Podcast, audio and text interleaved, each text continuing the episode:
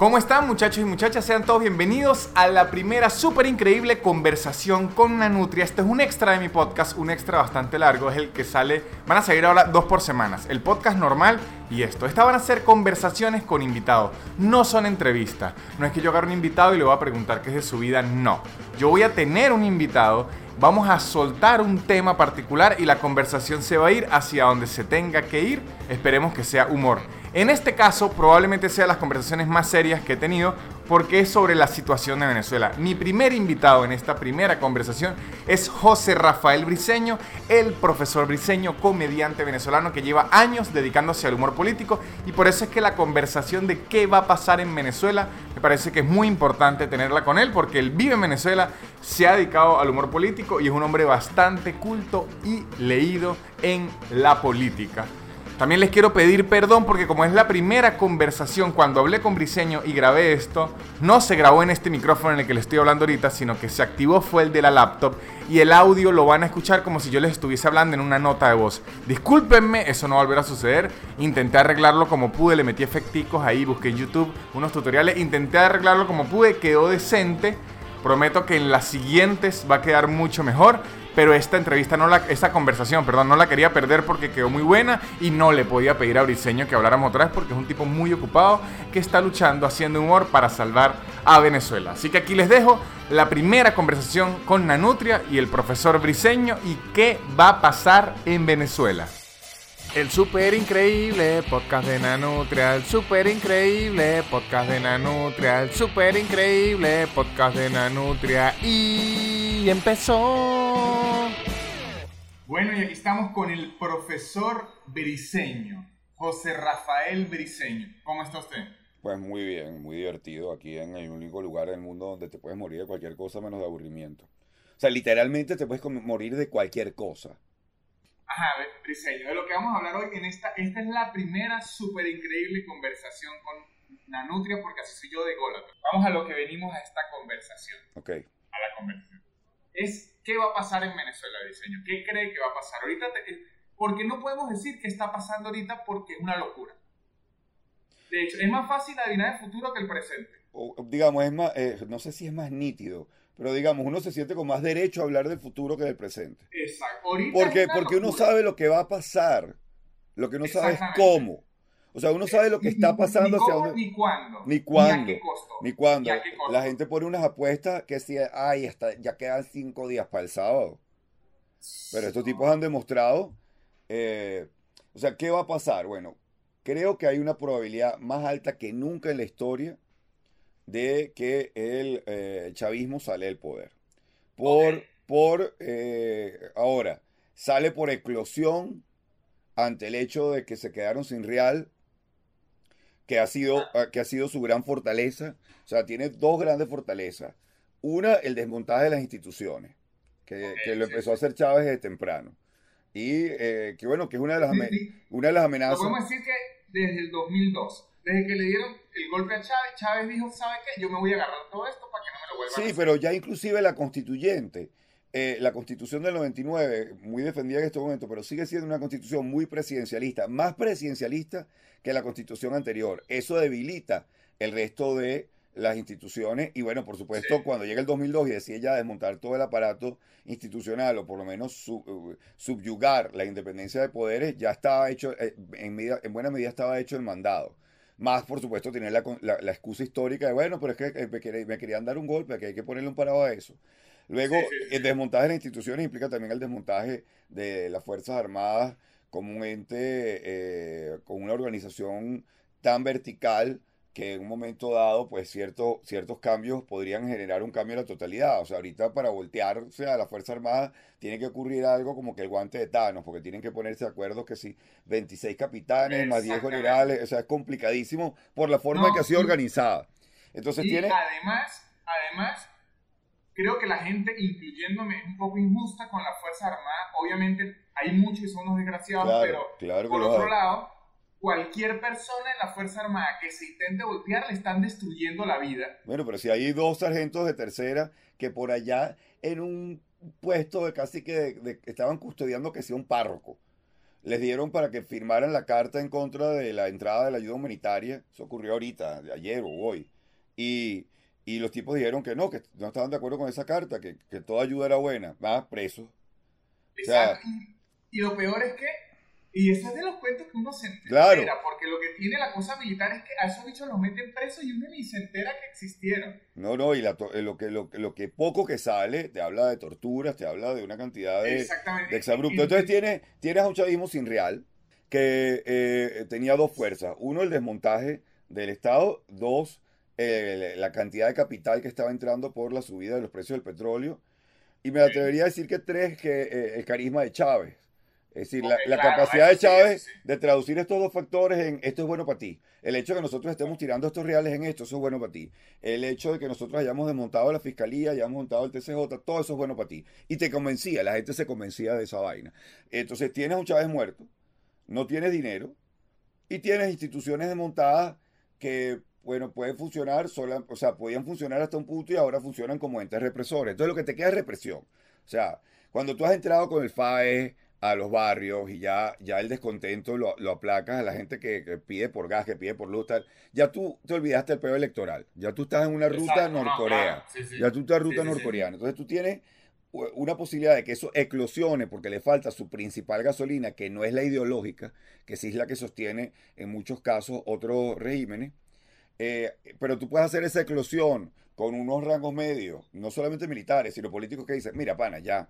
O sea, vamos a negociar nuestra salida de manera de seguir, de seguir siendo fuerza política muy débil, pero que, que- que te- estos tipos tienen capital escondido por gusto. O sea, pueden dedicarse durante claro. años a reconstruir su, su capital Sí, político. sí, sí. Eh, obviamente tienen que sacrificar alguna vaca sagrada, eh, que las hay para sacrificio, y, eh, y encaminarse a pues, un gobierno de transición, a unas elecciones donde pierdan que jode, pero mantengan una cierta presencia política. Claro, pero, pero están, están perdiendo, pero metiéndose en el juego, digamos, legal otra vez. Y quedan en el Entonces- juego. Entonces, lo que usted está perdiendo por un lado, lo está ganando por el otro, que digamos que en un futuro no se le puede recriminar tanto, por así decirlo. Claro, y además eh, está dejando el país tan escolletado que quien quiera que lo agarre va a parir para dar resultados inmediatos. O sea, hay, Ah, no, claro, hay algunos es- resultados inmediatos muy obvios. Pues, o sea, tú, tú O eliminas, sea, tú es... eliminas las guías. Y, El eh, que agarre Venezuela ahorita es como el que agarra un Malibu del 72 con 45 mañas. Claro, pero tiene la, la- la primera etapa, le cambia el aceite y le cambia los cauchos y ya se siente distinto, por lo menos por Eh, un ah, rato. claro. No has resuelto el Claro. pedo de la caja de cambio, ni has resuelto el pedo de la guaya del freno de mano, ni has resuelto el pedo de que no tienes stops ni tienes sí, sí. Eh, y, y sigue teniendo un pedo de carburación heavy, pero Sí, le cambiaste sí, el aceite. Entonces hay una primera etapa donde todo el mundo, ¡ah! Y luego, No, y que, y que con ponerle los retrovisores otra vez ya uno puede mirar hacia atrás. no, Ya o sea, otra cosa. en Venezuela como estamos, tú montas una bomba de gasolina y sube el PIB. O sea, la- lo sí, ves subir, lo ves, abres dos heladerías y sube el PIB. Pero Claro, obviamente hay un proceso muy lento, hay, hay mucho mojón mental de todo tipo. Yo creo que ese es el principal elemento que flota sobre cualquier escenario futuro. Los mojones mentales. El primer mojón mental, eh, que la recuperación puede ser rápida. Es una recuperación lenta. eh, si es rápida, más bien va a ser a, a- a pañitos calientes que no van a servir para nada. Y segundo, que, que va a ser tranquila, es decir, aquí van a quedar focos, que, o sea, inclusive, inclusive renunciando Maduro hoy, montándose un Sí, avión sí. y yéndose.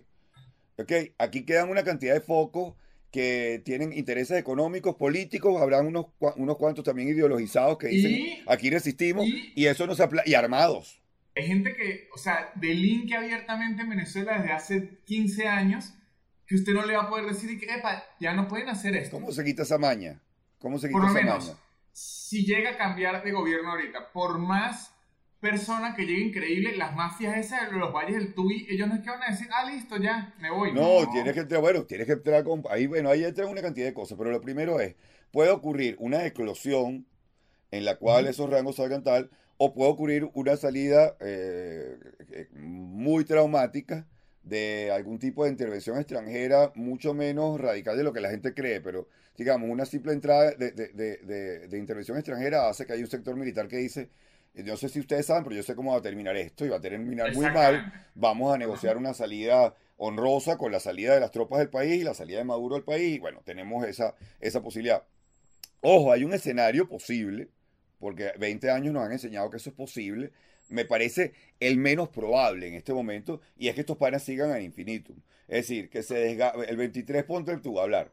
El 23 dejan entrar ayuda humanitaria. No va nadie por la ajá. Y llegan cuatro, cuatro grúas de la Guardia Nacional, quitan, mueven lo- los containers de las tienditas y se van. Y todo el mundo aquí que, Exacto. ¿y este pedo? ¡Ay, ya y ganamos! tal, ya ganamos, entramos. Eh, una vez que entran, bueno, empieza la campaña con que esto que trajo es, es veneno, esto lo llevamos a tal lugar, esto decían que era esto y no era esto, o, o sí, distribúyalo todo y te vas a dar cuenta, como ocurrió con Life Aid y África, que, que lo que reúnes en un día resuelve la vida de la gente tres días. No, y que, y, que, y que es el clásico, el clásico darle un pescado y enseñar a pescar. ok, Usted está resolviendo gente que está en crisis, está bien. Pero no tienen sueldo, Pero- pero no tienen un sueldo que pague la próxima comida, no tienen, no tienen vivienda, tienen un problema de gas, tienen un problema Y- de luz, tienen un problema de agua. Aunque, aunque de muy buena voluntad, Lele Pons no puede estar todos los meses en, en Cúcuta. No, Edgar tiene que grabar vaina. Y, y yo estoy o sea, ellos seguro. pueden, ¿Cuántos sketches puede grabar Marco Música en Cúcuta? Digamos cinco. Cinco. Y ahí ya tienen que irse. Cinco y ya- y Porque ya- de paso, El sexto ya es forzado, el sexto ya se empieza a parecer al primero. no, y en Cúcuta las temperaturas son como de 38. La peluca esa de Marco Música es sintética.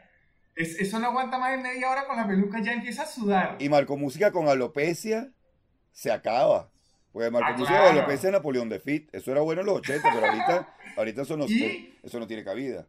Y Lele Pons igual, Lele Pons aguanta unas buenas temperaturas de California por la brisa del, del mar. Pero las temperaturas de Cúcuta, que eso Claro. es sin mar y sin... Y Branson, Ah. Branson tiene que volar cohetes. Branson no puede estar todo el día ahí en la frontera en un concierto. Branson se tiene que armar sus cohetes y, su, y, y- y- para el espacio exterior. O sea, él tiene lugares más recónditos a los cuales ir que a la frontera con el Táchira. Que es interesante que un tipo que está interesado en llegar a Marte haya comenzado por, por la frontera del Táchira, que es Ah, como ah. una frontera sin explorar. Aunque déjeme decirle, yo siendo de la frontera, me atrevería a decir que los primeros en llegar a Marte pueden salir de Cúcuta. Porque si algo tiene esa gente de Cúcuta es que resuelve. Resuelve todo, todo, todo el billete. ¿Sabes que no están, no están recibiendo billetes ni de uno ni de cinco de dólares en territorio ¿Por venezolano en la frontera? Porque en Cúcuta no se lo reciben. Ya en Cúcuta quieren de 20 para arriba. Es que, ¿verdad? Cúcuta, Cúcuta tenía algo tan increíble, Briceño. Cuando yo era más joven, como tenía como 13 años, los juegos de este PlayStation, FIFA y Pro Evolution, en Cúcuta usted los compraba y ellos los vendían hackeados y le metían los equipos de fútbol colombianos. De una vez. Claro, o sea, usted venía a jugar FIFA y estaba la liga colombiana dentro de su FIFA porque ellos se la metían. Coño, pero eso se llama ser pirata regionalista. Me gusta. Exacto, es lo que le digo yo. Ellos piratean, pero por amor a la patria.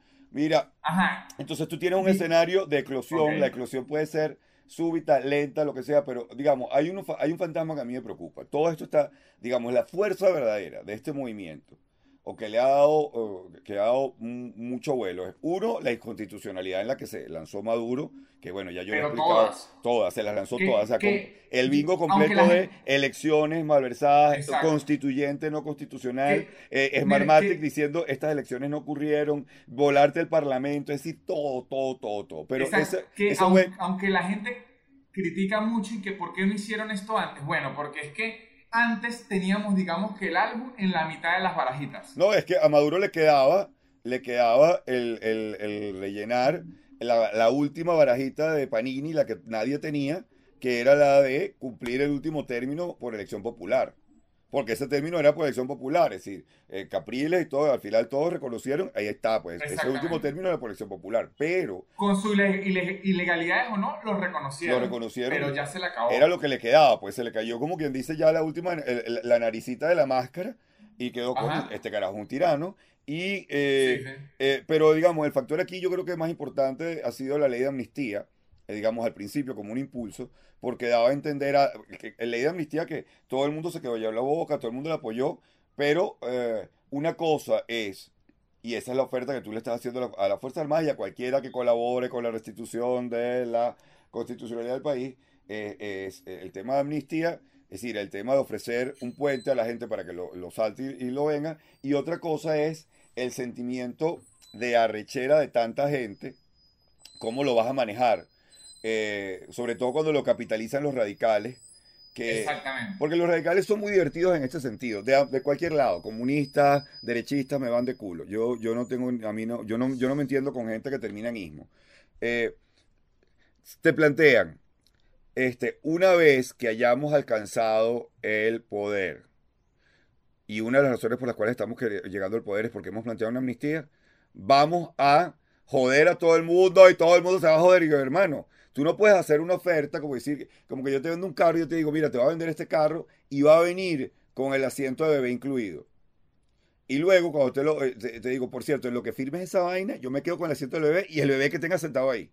Es, decir, es un nivel de locura que no sé cómo se va a manejar eso, no sé qué, qué, tan, tan, viable. Necesitas, necesitas, por ejemplo, necesitas un Leopoldo López, cuya función sea ser el Mandela, que sale de prisión y dice no. Un Mandela de gimnasio. Un Mandela de gimnasio divino. Que además, que además hace el casting.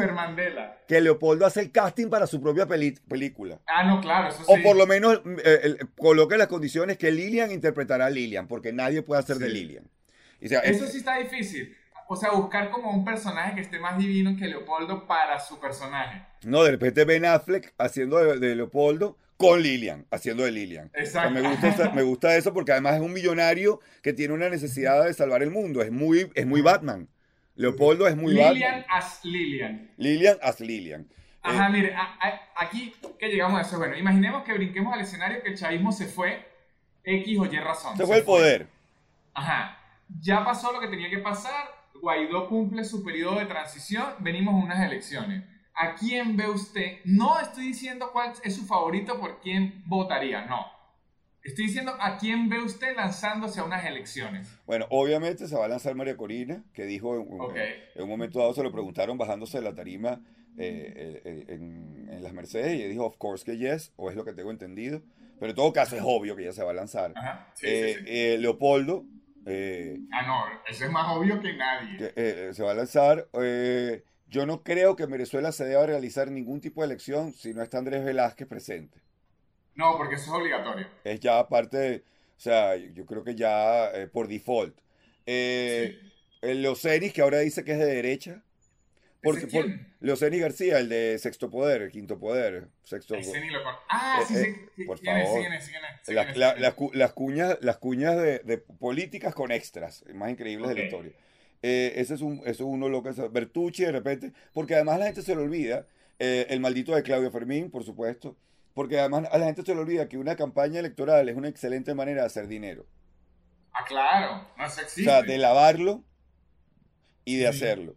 Eh, y, y creo que el gran problema es que tiene que haber, o sea, si tú me dices algo urgente durante el periodo de transición, una ley, de, un pacto de no agresión entre candidatos de la oposición que deberían ir unas primarias y luego ir unidos. Porque, por, y, yo ya tengo mi, mi, hashtag, o es uno o no es nadie. O es uno, me gusta. O es uno o no voto. Inclusive, o es, uno o voto por Héctor Rodríguez, que seguramente será candidato del chavismo. O sea, deme, deme un top 4 de candidatos de la oposición. Bueno, está María Corina, está Leopoldo, Ajá. Eh, quién sabe si el mismo Ledesma, volviendo, es capaz de lanzarse.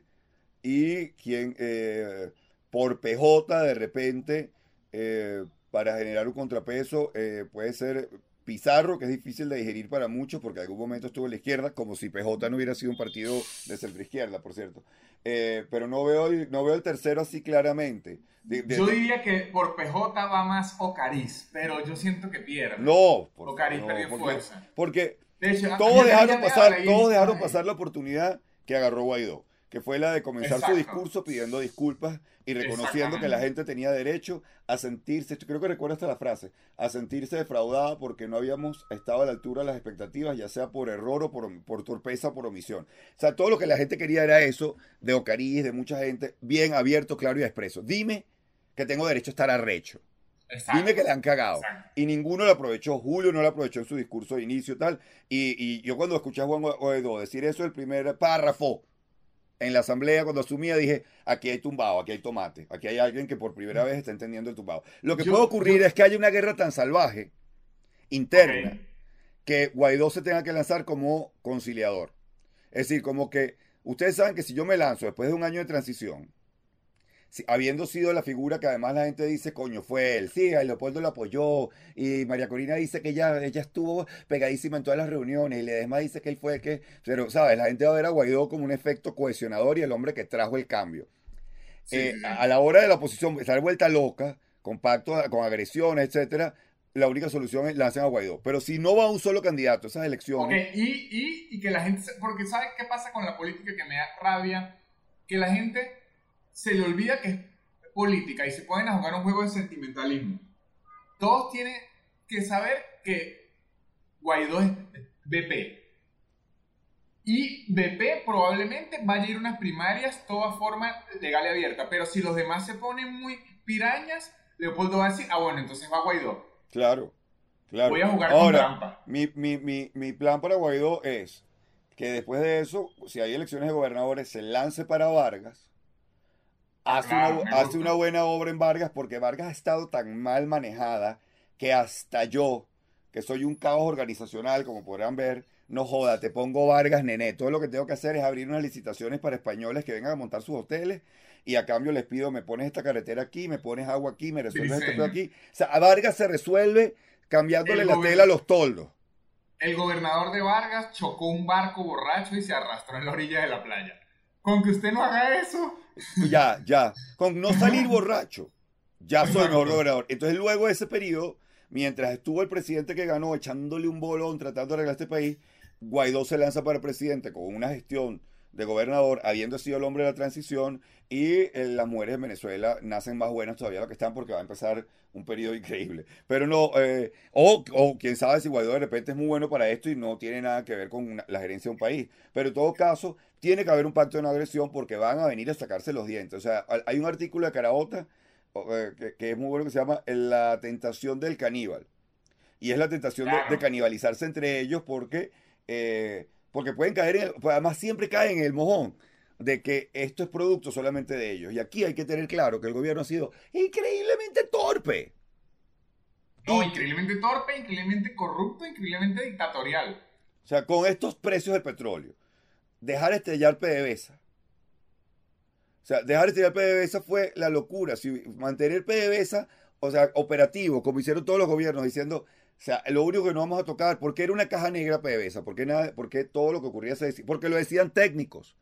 Lo decían carajo que estaban en función de producir dinero y le producían dinero a la nación. Y luego los políticos hacían locuras con eso. Pero PDVSA no hacía ninguna locura. Yo fui a PDVSA a pedir real para un proyecto cultural. Y me pintaron un... Y yo, mi tío era la junta directiva de PDVSA. Mi tío. Y no te quiero contar cuántos familiares están dentro de PDVSA. ¿Y tú crees que me dieron algo? Una mierda me dieron, porque PDVSA no daba nada para esa área. PDVSA era producir dinero para que los otros gastaran. Y PDVSA tú la dabas Es una empresa y cuando usted trabaja en una empresa, lo único que necesita es que esa empresa haga plata Claro, y para eso estaba un gobierno que por cierto era el dueño de esa empresa. Para eso está un gobierno que se cargue del problema de, la cultura, de la alimentación, lo que se vaya a ocupar y del modo en que se vaya a ocupar, porque además tampoco era que tenías que volverte un mercado, lo que tienes que facilitar que haya una empresa libre para y, se protejan una cantidad de, elementos agrícolas para que la gente pueda producir bien, más nada, y competitivamente con el mundo. Pero volviendo atrás, eh, tienes, tienes por lo menos primero el problema político, tienes el problema económico eh, social, que es el más grave, que es que tienes a una generación que no está formada para el trabajo competitivo a nivel internacional. Toda una generación que no te sabe necesariamente operar. O sea, aquí viene la Ford y dice, vamos a reabrir completamente la Ford. ¿Cuántos obreros tienes capacitados técnicamente para operar? Dentro de Venezuela, poco. Porque lo que pasó esa empresa es que los que estaban capacitados, los otros países aprovecharon y se De bolas, igual te va a pasar con las petroleras. Si cuántos van a volver de los cuadros medios, porque los cuadros altos puede que vuelva gente de afuera o no, que diga, yo quiero echarle, y si me vas a dar la vida que yo tenía en PDVSA, pues, o sea, la tengo en Venezuela, sabes, en mi tierra y tal. Puede que sí, pero los cuadros medios, ¿cuántos van a volver? Porque aquí hay otro factor que jugó Nanutria, que es que permitieron que emigrara la clase popular. Entonces ya, la clase popular empezó a llamar a su, a su familia desde Chile, desde Argentina, desde Colombia, que te decía, sí, la estamos pasando trabajo, pero te estoy mandando 50 dólares. Entonces el otro decía, bueno, marico, entonces afuera, entonces algo pasa, porque aquí tú no me puedes producir 50 dólares, pero afuera sí. Qué es lo que, qué, qué es lo que, que algo está malo con todo esto. Y ahí sí no hay propaganda que valga oficialista. O sea, no hay, no hay televisión que valga y no hay nada. O sea, tu familia está afuera y te está mandando real y eh, te está mandando una foto con el, con el nieto que ahora tiene eh, patines. Eh, o sea, es otro peo. Están en un parque, se están comiendo un algodón de azúcar.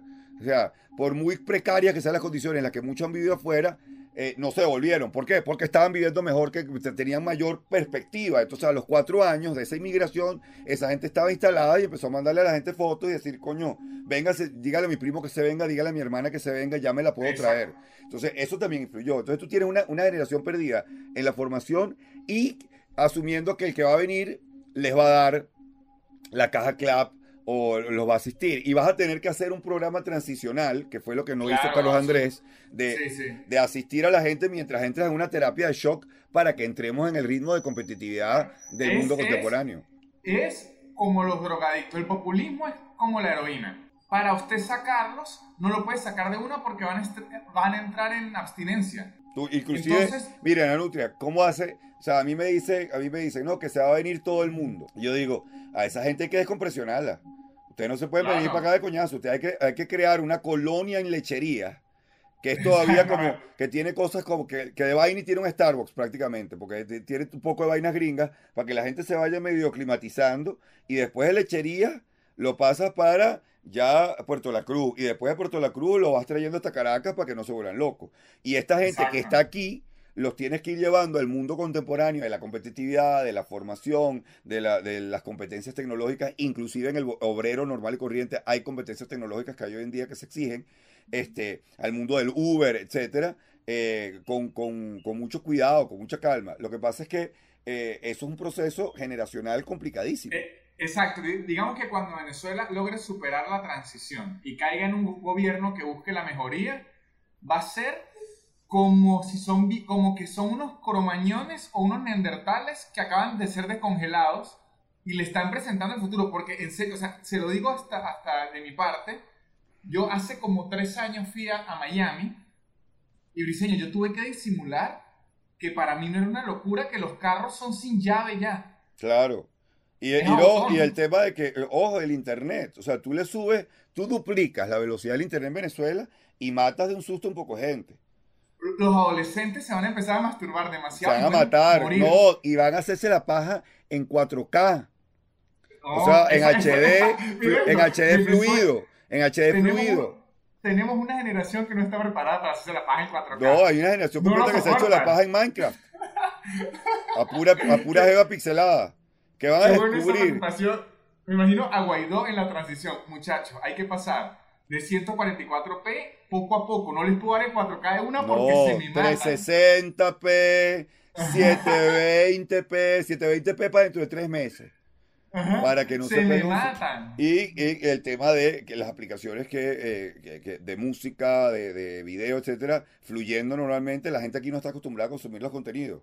La gente aquí tiene un criterio. Ojo, lo que sí tenemos bueno es que hay una cantidad de gente que tiene un criterio claro, porque el que vive en el mundo civilizado ve cualquier mierda. Aquí uno antes de decidir qué va a descargar, cómo va a aprovechar esa horita de megas que acaba de Ah, entrar. exacto, exacto. Uno no agarra cualquier serie, que, que esta vaina que dicen los gringos que, que, bueno, estaba viendo documentales. En- no, yo me meto a ver un documental que tengo planificado Exacto. hace dos meses. Inclusive, ya los mismos adolescentes, ellos ya no pierden clic en porno.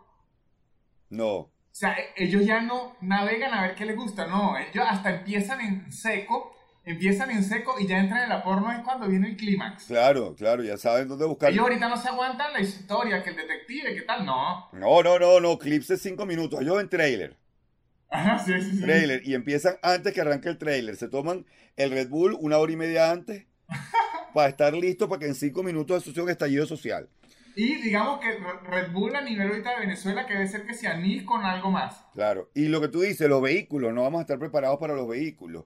Eh, a mí ya pasa también cuando voy a Miami que abres el Waze y vas en el carro manejando con el Waze y de repente el Waze se lanza una de que aquí a la derecha hay una oferta de 2x1 en sándwiches, aquí a la izquierda hay unas strippers Exacto. que maman huevo increíble, aquí a la a, eh, Walgreens tiene un 60% de descuento en toda la línea de cosméticos. Y uno que, que yo no estoy preparado para esto. O sea, hay muy poco que sacar en positivo de todo esto, excepto eh, que eliminaron el tráfico por default, porque son unos ineptos y, eh, o sea, porque acabaron con los carros, no porque mejoraron el sistema vial.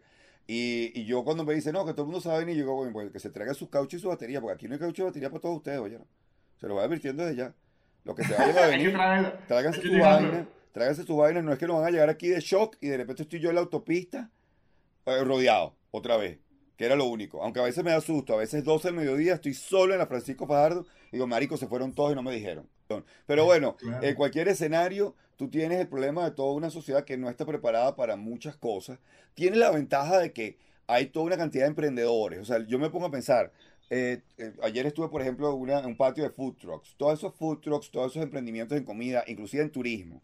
Mire, hermano, el que ha aprendido a operar una posada, Ah, eh, no, claro. teniendo que ponerle unas hornillas al cliente y decir, ahí hay agua en una olla, si usted consigue algo, hiérvalo, así sea un rey pelado Sí, sí.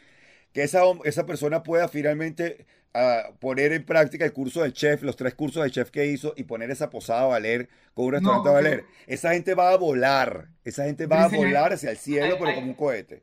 Ahí se aplica lo que se aplica en la ingeniería, que mucha gente se pregunta, porque hay que hacer todos esos cálculos a mano si existen las calculadoras. Bueno, porque cuando usted ya lo sepa hacer a mano y entienda cómo funciona, cuando leen la entonces, toda esa gente que tiene una panadería y la ha hecho trabajar sin harina, cuando le llegue esa harina, no. No, panaderías con harina, eso va a ser la locura. O sea, tú tienes una cantidad de gente importante y que va a generar empleo. Eso sí, yo lo veo. A mí me pasa cuando me encontraba en Chile con gente en la calle que me decían, bueno, aquí, Briseño, viviendo a Verba, a ver si comenzamos de cero. Y yo, hermano, usted no está comenzando de cero. Usted viene de un país donde para que le pongan luz tiene que sobornar a alguien, esperar cuatro días, conseguir unos dólares. Para poder hacer un murito de cemento, tiene que conseguir casi el contrabando del cemento. Para sacar un Sí, permiso, sí. tiene que jalar bola y conseguir una prima que se esté cogiendo un gestor. Y usted ahora se mete en internet y tiene una licencia para eh, traficar eh, acciones. O usted tiene una licencia de, de- de- de operador turístico.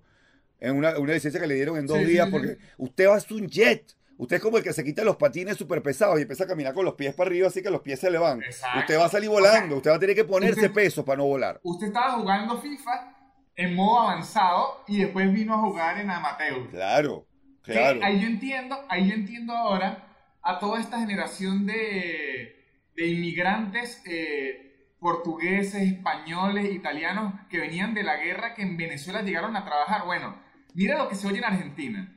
En Argentina lo único que me dicen a mí es que aman al venezolano porque es increíble atendiendo, que es trabajador. Y yo dije, ah, claro, pero eso es ahorita porque necesitan la plata, porque esos desgraciados en Venezuela no me querían ni atender. Pero entonces el chavismo nos enseñó que uno lo puede perder todo si se pone a flojear. Entonces yo ahorita soy como un viejo italiano. Yo ahorita quiero plata y guardar esa plata como debajo del colchón y seguir trabajando y seguir trabajando Sí. porque yo ya no quiero depender de nadie. O, eh, digamos, uno ya no cree, eh, yo, bueno, yo soy el perfecto ejemplo, yo, yo no, yo, yo- todo esto es un accidente. Yo iba a ser una, un profesor a tiempo completo en una universidad, iba a sacar mis trabajitos de ascenso, mi maestría, y un día me dijeron que la pensión, yo era a tiempo completo en una universidad, yo estaba todo el tiempo en el grupo de teatro, investigador, tal, y de repente me dijeron, mire, su pensión se desapareció, eso ya no va a existir. Y a medida que voy viendo el número de horas que voy aumentando para meter más horas académicas para poder ganar un poquitico más, tenía un tope. No podía pasar de 56 horas semanales. Ah, bueno, tampoco puedo excederme en el trabajo. Entonces, empecé a matar. Cuando vine a ver que, que nada, esto tiene sentido. Me voy para el carajo y me dedico a la comedia, me dedico a hacer cursos para abogados, a mises, a quien haya que darle clase, Sí, hermano. sí. O sea, y, y- y de ahí no he parado y no pienso volver. O sea, tú ahorita me ofreces un empleo estable y prefiero la locura en la que vivo, que ciertamente detrás de esta computadora hay toda una cartelera con vainas por hacer, cosas por cobrar, tal, y, y tengo todo un personal que depende de mí, eh, pero, pero lo prefiero y yo creo que muchísima gente eh, se se la pensaría si le dice, ¿quieres volver a PDVSA? Digo, no, yo ya tengo un emprendimiento, ya yo tengo una posada, ya yo tengo un, un circuito de tal vaina, yo tengo una asesoría de tal cosa. Ahí hay, ahí hay mucho, mu- mucho mm, ambiguo, pues, o sea, hay una cantidad de gente que no sirve para un coño, pero hay una cantidad de gente que ha, que ha volado. Y eh, eh, eh, ver, o sea, lo otro es, mire, la nutria, si nosotros sabemos lo escoñetado que este está este país con censura, sin datos del Banco Central, aquí vamos a pasar como dos años que van a tener que crear un programa en televisión diario que se llame archivo secreto, no sé, Ah, que no, todos claro. los días no digan, no, espere, ustedes creían que se habían robado plata en PDVSA, miren lo que encontramos hoy. Ustedes creen que no sé quién era un ladrón, mire, o sea, porque vamos a necesitar, eh, y, y va, a ser, va a ser parte del asunto que va a jugar en contra de cualquier tipo de reconciliación, porque cuando se vea la dimensión del desfalco, la dimensión es de la deuda externa va va a ser una un demencia. en, en donde digan y que, "Epa, usted sabe que Rafael Ramírez se robó al oso frontino. Claro. Sea, él agarró todos los osos frontinos y se los llevó. No, que, eh, que Rafael Ramírez es accionista principal de Samsung Internacional. ¿Y Exactamente. de dónde sacó él con sus ahorros, igual que Pérez Jiménez? Ah, no me jodas. En serio. Mira, pero entonces tienes ese otro elemento, la cantidad de cosas que van a salir a flote. Eh, y tienes la, la- yo creo que aquí algo más, más- lo más importante, el, el- el papel más importante lo van a tener los medios de comunicación social. Si los medios de comunicación social se dedican a ser simplemente unos propagandistas del nuevo régimen, en vez de ser unos medios que den espacio a la crítica con sus bemoles, es decir, eh, en un periodo de transición tú tienes que tener claro que hay gente que, que perdió el derecho a criticar, por lo Claro, menos por claro. un tiempo, por lo menos en prime time. Lo puedes poner a las Sí, 2 de la mañana en un programa aquí que aquí está desde, eh, eh, desde tal lugar este representante del PSV o este exgobernador. Bueno, eche su cuenta porque a usted no le parece. Pero digamos, una crítica constructiva, una, una crítica fo- formada, es decir, yo creo que hemos formado Pro Da Vinci, con Zapata, Armando. Info, una generación de periodistas serios que manejan las fuentes de economía, de política serias, que si no tienen espacio, si esto va a ser un, un- un mero propagandismo a favor de eh, cuidado y la cagamos porque va a volver lo otro, estamos jodidos. Estamos requete jodidos y vamos a hacer un Stickfield High, cagados de la risa, porque eh, eh, ¿qué contrapeso va a tener en su... Así tú dejes la existencia del PSV, ¿qué contrapeso va a hacer el PSV en los primeros años? Claro. Ninguno, porque siempre les dirán, coño, como ustedes. Exacto. exacto. Siempre les van a decir, no importa que la crítica sea, ¿sabes? Eh, el presidente que eligió Venezuela resulta que, se, que, que eh, sacrificó un bebé en el patio Miraflores y salieron los chavistas Ah, bueno, y que Chávez nunca sacrificó. Sí, lo sacrificó y sacrificó peor. Ustedes sacrificaron más niños que él, así que se callan. eso, eso que yo que vivía allá es lo que está ocurriendo en México. Que el PRI fue un partido tan desgraciado que cualquier cosa que se le venga a criticar al nuevo presidente le dicen sí, pero usted desapareció estudiante. Y el PRI dice, bueno, sí. Claro, y ahí, ahí, ahí, ahí deberían aprender la lección de empezar a defender su legado. Es decir, eh, y de renovar sus caras. Es decir, la única esperanza que tiene el PRI, ¿cuál es? Renovar absolutamente sus caras, no hacer como muchos partidos de oposición aquí que siguieron. Es decir, la- Acción Democrática perdió la oportunidad de renovar sus caras hace mucho tiempo. Quizás no a nivel regional, pero a nivel nacional. Es decir, No, sí, Ra- ahorita- Ramos Alup deja una el- estela de mierda. El, Eh, el eh, más eh, joven, el más joven de Acción Democrática tiene 46 años. No, Edgar Zambrano es la juventud de, de Acción Democrática, hay que echarle bola. Eh, en vez de renovar sus cuadros a tiempo, y cuando digo a tiempo es casi que los 80, eh, eh, se dedicaron a mostrar las mismas caras, entonces esas mismas caras no podían defender los errores que habían cometido esas mismas caras. Tú puedes colocar a nuevas caras que digan, es verdad, ese es el PRI de antes, pero nosotros, pero ese PRI de antes también hizo cosas y ese es el PRI con el que yo me casé, no el que desaparecía estudiante. Y empezar desde ya, desde ya dejarse de complejo. Pero es el peor de los complejos de cada uno de los extremos, porque el comunista también es un carajo acomplejado que no puede simplemente reconocer que, por ejemplo, eh, eh, le gusta la economía de mercado para ciertas cosas y que le gustan las cosas buenas, entonces siempre andan un pedo como que esto me lo regalaron. Bueno, tú sabes que esto lo compré, pero es para un amigo que estaba pelando bola y le compré este. sí, Yo no sí, quiero sí. andar en este carro. Admitan su mierda ya, cada uno de los extremos déjense ya de, de, su, de, de sus eh, pendejadas. Pero creo que ese es el otro elemento. Es un país que va a venir muy complicado porque va a tener muchas fuerzas. O sea, eh, Chávez movió muchas cosas aquí y, y- y exacerbó muchas Claro. energías negativas. Y, y creo, no, y aparte de negativas, yo creo que el chavismo ocurrió. Y creo que toda esa gente que vive en esa ilusión de volver a la cuarta, al 98, se quiere cegar, porque el chavismo ocurrió y uno no va a poder borrar eso en la historia ni debería.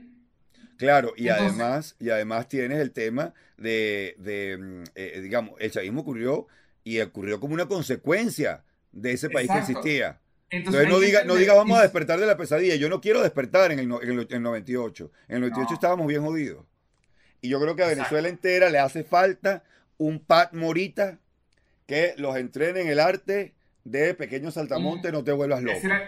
El señor Miyagi, exacto. Un señor Miyagi, a juro. Así uno quiera o no, porque yo soy, bueno, usted sabe que yo soy andino y mi, mi sangre es revanchista.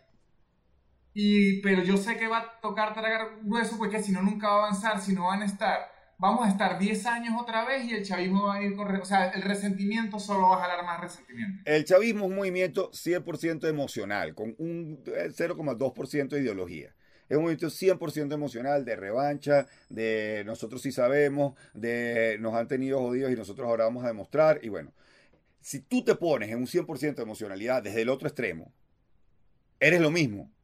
Ojo. Porque yo tengo un... Y ahí sí me iría yo de este país. O sea, yo, yo me he mamado todo esto porque yo quiero criar a mis hijas aquí y creo que aquí hay un futuro. Pero si, si yo veo el canibalismo demasiado desatado, yo digo, ¿sabes qué? Esta gente no quiere. O sea, entonces me declaro monarquista. Me declaro monarquista. Aquí el peor es llegarle al rey y decirle, hermano, no lo logramos. Qué pena con usted. Yo sé que nosotros nos agarramos el terreno y dijimos que íbamos a joderlo, pero ahí está esa vaina llena de monte, en el mejor de los casos, porque la otra mitad está quemada. Y, hay un pocotón de gente, vaya y eche plana por allá, monte un meliá, monte casino, monte verga, haga lo que tenga que hacer, pero por favor, recíbanos el terreno de vuelta. Eh, sí, ese va a ser mi partido. Porque si yo vuelvo a ver el mismo canibalismo que he visto en otros momentos, que yo sé que lo voy a ver, eh, sobre todo a la luz de las elecciones, pero aún durante la gestión, saboteándose uno a los otros, porque creen que pueden sacar rédito político de lo que va a ser el momento más frágil de nuestra vida, que va a ser el momento desde que el chavismo deje el poder y quede como una fuerza de algún tipo, hasta el momento en que empiece una como ya ha pasado a los chilenos, pues que paso el poder del uno al otro, somos de distintas visiones, centro derecho al centro, lo que sea, y no ha pasado nada. Y el otro va y nadie le metió un coñazo. Hasta que lleguemos a ese punto, si nosotros nos volvemos locos, la damos a recontracagar. Y mire, o sea, si se demuestra que no se aprendió nada en estos 20 años. Me voy para coño. Pero me voy para Australia, en Nutria. Me voy para un lugar donde le voy a decir a mis hijas, la que me cante el himno nacional, se lo olvida. Porque para allá no volvemos ni a averiguar cómo quedó esa vaina. Y yo lo digo porque yo tengo un amigo que es hijo de un puertorriqueño que se fue en una época de Puerto Rico y él, dice, yo voy a Puerto Rico, pero mi papá nunca ha vuelto a Puerto Rico. Y dice, pero ¿por qué? Fue un peo muy traumático. Y dice, no, no, él se fue a Puerto Rico y dijo, me voy de esta vaina porque yo no creo en esto. Habría algo de Puerto Rico que no le gustaba, pero lo que quiero decir, a mí hay momentos que yo digo, de verdad no los puedo ayudar, no quiero ayudar, ni se dejan ayudar, ni, ni hay manera de ayudar, porque todo es una, una mariquera entre todos los unos a los otros. O sea, además que, ¿quién quiere ser presidente de un país en la situación en la que está Venezuela ahorita? Hay que estar loco o sea, es un desafío. Como, como que te, una locura. Como que te digan, ¿quién quiere operar SimCity en una Apple 2G?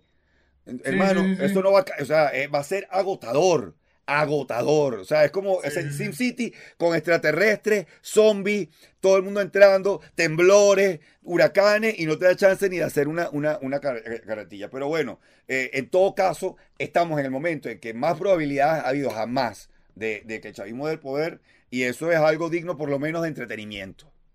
Podemos decirlo así, estamos en el momento donde más probabilidades hay de que el chavismo salga y donde a la vez hay más probabilidades de que la oposición la cague al mismo tiempo. Claro, claro. Es asombroso la constancia de ambos lados. El chavismo cagándola comunicacionalmente ha sido increíble. O sea, vota eurodiputado, hace unos videos ridículos, etc. Y por el otro lado, la oposición, cada vez que la oposición hace algo bueno y algo que no es que quiera que la cague, sino algo que, wow, y tengo que verificar en mi cabeza, que esto es bueno, ¿verdad?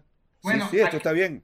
Aquí nos está pasando como cuando Venezuela llegó a, a los cuartos de la Copa América, que empezaba a ganar y uno y que, ajá, y esto es así, ya se acabó el tiempo y ya, no, ¿ahora qué? Uno que, uno que, ¿qué es lo que se hacía con esta bandera? Ah, ok. Ah, coño, ¿verdad? Yo que siempre la tenía aquí tirada al lado y no sabía para qué era esta vaina. Es fuerte. Entonces, suceda lo que suceda, por lo menos un momento digno de ver. Sí, Sí, aburrirnos, no nos vamos a aburrir, Madu. No, no se preocupe, la nutria. Y ojalá, diseño, la gente no se haya aburrido con este programa de la madrugada de RCR Radio. La, la gente haya permanecido aquí. Bueno, pero es que preguntaste escenario sobre algo muy serio. Porque si yo estuviera afuera, yo podría hacer un coñazo chiste. Pero yo estoy aquí. Y yo cada, vez, que hablo, cada vez que hablo, pienso que el CEBI me está viendo por aquí, por esta cámara. No, y por eso yo lo quise hablar con usted. Porque yo he querido hablar mucho de Venezuela en el podcast. He querido hablar mucho pero yo me fui hace ya año y pico y Venezuela avanza en años de perro, entonces yo ya siento que dejé Venezuela en 1800. No, hay una mayor... Ojo, te voy a decir lo bueno de todo esto.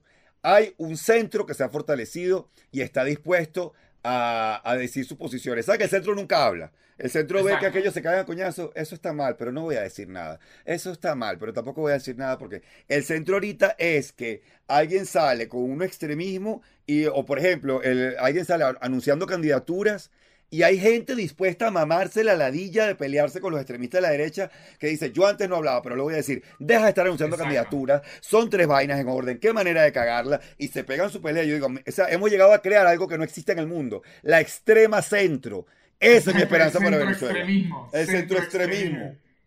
Y por eso que yo quería conversarlo con usted, porque mucha gente que oye este podcast, estamos afuera, somos venezolanos, hay poca gente que es del exterior, entonces este podcast probablemente no lo entendió, este episodio, pero yo he querido hablar de Venezuela, pero siento como un poquito de rabo de paja, que me digan y que, "Ay, pero ya es muy fácil. Yo dije, pues ¿saben qué? Yo voy a hablar con esto con alguien que está en la candela.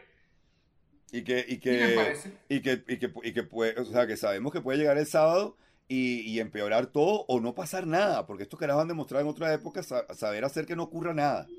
Eh, lo veo difícil, lo veo difícil, pero digamos, yo, yo- eh, los que estamos aquí estamos en una euforia controlada. Imagínense que hicimos que el Elepons fuera Cúcuta. O sea, eso ya es algo. O sea, eh, Branson descubrió que. Yo creo que Branson tiene una idea para una base en Cúcuta. Y todo esto para una base para despegar cohetes en Cúcuta. Y todo esto no es más que un plan de él para aprovechar para ver locaciones. Mi- Mire esto, diseño, esta es una teoría que tengo yo y ya la voy a usar para cerrar. Yo creo que todo este apoyo internacional de las estrellas de la farándula y de los famosos se lo debemos a nuestras preciosas prepagos que se han dedicado a migrar buscando dólares y a regar la palabra de lo que ocurre en Venezuela.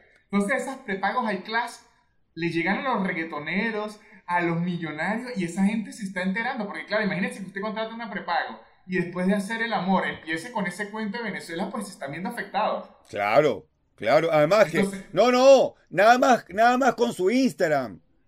Cuando, cuando el tipo se mete a ver el Instagram de la jevita que le, le parece el culito de pinga, la, la prepago venezolana, y ve, coño, buena foto de la playa, buena foto de la playa, buena foto de la playa, ¿qué es esto de Maduro coño tu madre? Y, Exacto, y este niño muriéndose de hambre, y esta Ajá, foto de ajá. Capriles, y esta foto de Guaidó, que, coño, buen culito, buen culito, pero ya iba sembrando la vaina. No, no, sembrándola. dice, yo quiero volver a que sea solo foto de culo y playa, tengo que resolver esto. Ya, por favor, ya. Exacto. Para que sigan hablando paja de las mises.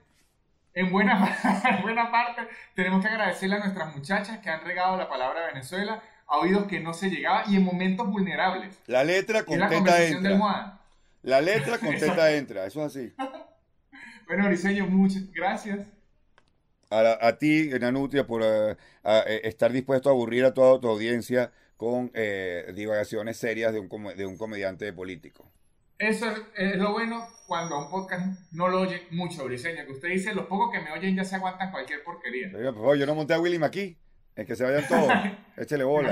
Hombre hablando de semiótica en, en- en- en un podcast. No, Bueno, Briseño, muchas gracias. gracias a ti, viejo. Nos veremos pronto en la libertad. El super increíble podcast de Nanutria, el super increíble podcast de Nanutria, el super increíble podcast de Nanutria y se acabó.